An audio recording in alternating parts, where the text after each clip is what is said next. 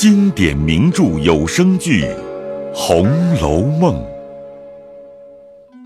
第四十七回：呆霸王调情遭苦打，冷郎君拒祸走他乡。话说王夫人听见邢夫人来了，连忙迎了出去。邢夫人犹不知贾母已知鸳鸯之事。正还要来打听信息，进了院门，早有几个婆子悄悄的回了他，他方知道，待要回去，里面已知，又见王夫人接了出来，少不得进来，先与贾母请安，贾母一声不言语，自己也觉得愧悔，凤姐儿早指一事回避了，鸳鸯也自回房去生气。薛姨妈、王夫人等恐碍着邢夫人的脸面，也都渐渐的退了。邢夫人且不敢出去。贾母见无人，方说道：“我听见你替你老爷说媒来了。你倒也三从四德，只是这贤惠也太过了。你们如今也是孙子儿子满眼了，你还怕他？劝两句都使不得。”还由着你老爷性儿呢？邢夫人满面通红，回道：“我劝过几次不依，老太太还有什么不知道的呢？我也是不得已儿。他逼着你杀人，你也杀去。如今你也想想，你兄弟媳妇儿本来老实，又生得多病多痛，上上下下哪不是他操心？”你一个媳妇儿虽然帮着，也是天天丢下班弄扫帚，反摆事情，我如今都自己捡了。他们两个就有一些不到的去处，有鸳鸯，那孩子还心细些。我的事情他还想着一点子，该要去的他就要了来，该添什么他就夺空告诉他们添了。鸳鸯再不这样。他娘儿两个里头外头大的小的，哪里不忽略一件半件？我如今反倒自己操心去不成？还是天天盘算和你们要东西去？我这屋里有的没的，剩了他一个，年纪也大些。我反摆的脾气性格，他还知道些。二则，他还投主子们的缘法。也并不指着我和这位太太要衣裳去，又和那位奶奶要银子去。所以这几年一应事情，他说什么，从你小婶儿和你媳妇儿起，一至家下大大小小，没有不信的。所以不单我得靠，连你小婶儿媳妇儿也都省心。我有了这么个人。便是媳妇儿和孙子媳妇儿有想不到的，我也不得缺了，也没气可生了。这会子他去了，你们弄个什么人来我使啊？你们就弄他那么一个珍珠的人来，不会说话也无用。我正要打发人和您老爷说去，他要什么人，我这里有钱，叫他只管一万八千的买。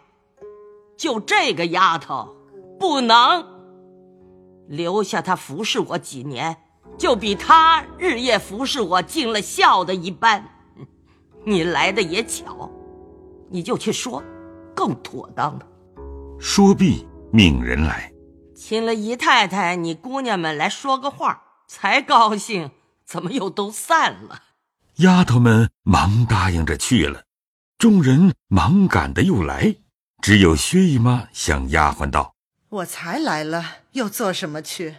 你就说我睡了觉了。”那丫头道：“哎，好亲亲的姨太太、姨祖宗，我们老太太生气呢。你老人家不去，没个开交了。你只当疼我们吧。啊你老人家嫌烦，我背了你老人家去。”薛姨妈道：“小鬼头，你怕些什么？不过骂几句完了。”说着。只得和着小丫头子走来，贾母忙让座，又笑道：“咱们斗牌，姨太太的牌也生，咱们一处坐着，别叫凤姐儿混了我们去。正是呢，老太太替我看着些。就是咱们娘儿四个斗呢，还是再添个呢？王夫人笑道：“可不止四个。”凤姐道：“再添一个人，热闹些。叫鸳鸯来，叫他在这下手里坐着。姨太太眼花了，咱们两个的牌都叫他瞧着些。”凤姐儿叹了一声，向探春道：“哎，你们知书识字的，倒不学算命。”探春道：“这又奇了。”这会子你倒不打点精神，赢老太太几个钱，又想算命？我正要算算今儿该输多少呢，我还想赢呢。你瞧瞧，场子没上，左右都埋伏下了。说的贾母、薛姨妈都笑起来。一时鸳鸯来了，便坐在贾母下手，鸳鸯之下便是凤姐儿，铺下红毡，洗牌告腰，五人起牌，斗了一回。鸳鸯见贾母的牌已食言，只等一张二饼，便递了暗号与凤姐儿。凤姐儿正该发牌，便故意踌躇了半晌，笑道：“我这一张牌定在姨妈手里扣着呢，我若不发这一张，再顶不下来的。”薛姨妈道：“我手里并没有你的牌，我回来是要查的，你只管查。”你且发下来，我瞧瞧是张什么。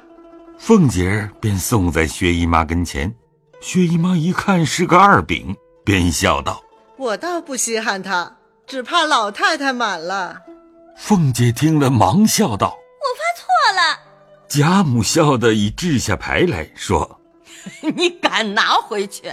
谁叫你错的不成？可是我要算一算命呢，这是自己发的。”也愿埋伏，可是你自己该打着你那嘴，问着你自己才是。又向薛姨妈笑道：“ 我不是小气爱赢钱，原是个彩头。”薛姨妈笑道：“可不是这样，哪里有那样糊涂人说老太太爱钱呢？”凤姐儿正数着钱，听了这话，忙又把钱穿上了，向众人笑道：“够了我的了。”竟不为赢钱，单为赢彩头！我到底小气，输了就数钱，快收起来吧。贾母规矩是鸳鸯代洗牌，因和薛姨妈说笑，不见鸳鸯动手。贾母道：“你怎么恼了？连牌也不替我洗。”鸳鸯拿起牌来，笑道：“二奶奶不给钱，她不给钱，那是她交运了。”便命小丫头子。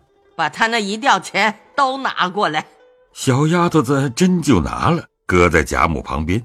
凤姐笑道：“赏我吧，我照书给就是了。”薛姨妈笑道：“果然是凤丫头小气，不过是玩罢了。”凤姐听说，便站起来，拉着薛姨妈，回头指着贾母素日放钱的一个木匣子，笑道：“姨妈瞧瞧。”那个里头不知玩了我多少去了，这一吊钱玩不了半个时辰，那里头的钱就招手叫他了。只等把这一吊也叫进去了，牌也不用斗了，老祖宗的气也平了，又有正经事差我办去了。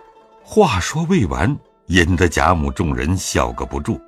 偏有平儿怕钱不够，又送了一吊来。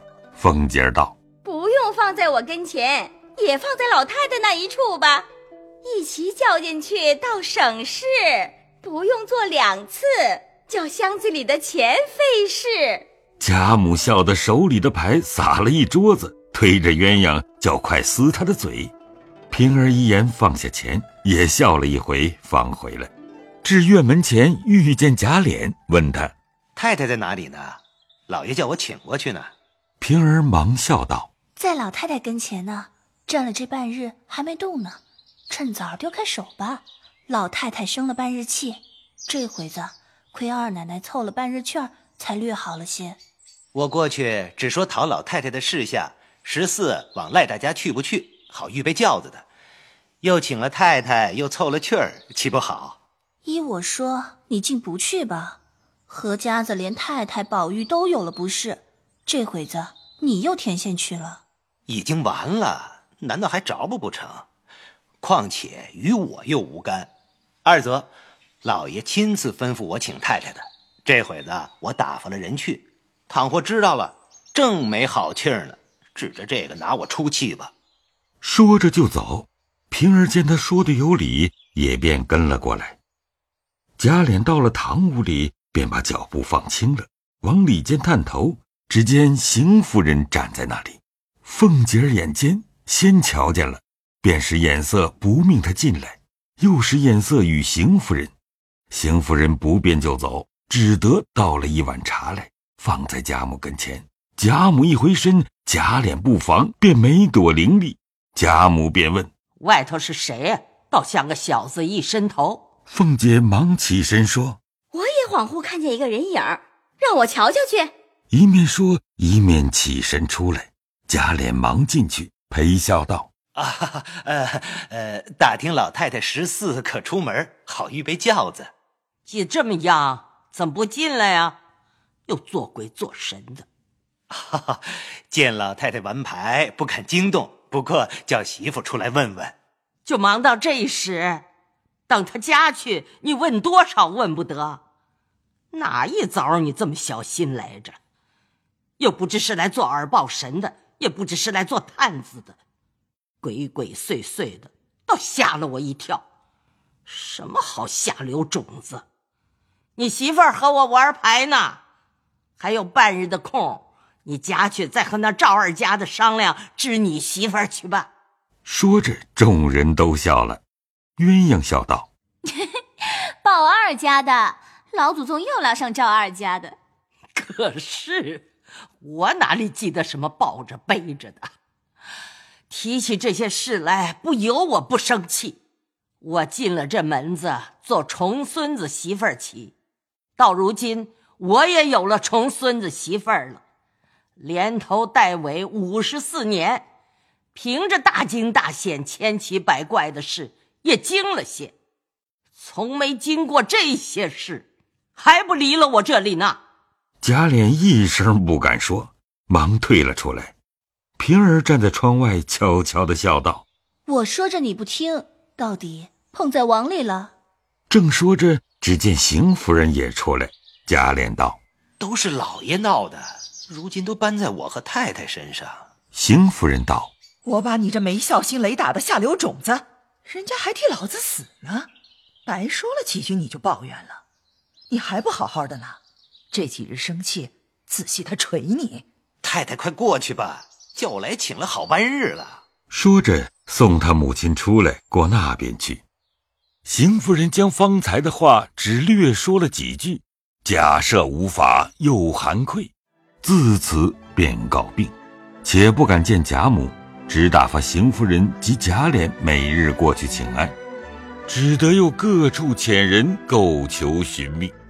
终究费了八百两银子，买了一个十七岁的女孩子来，名唤嫣红，收在屋内，不在话下。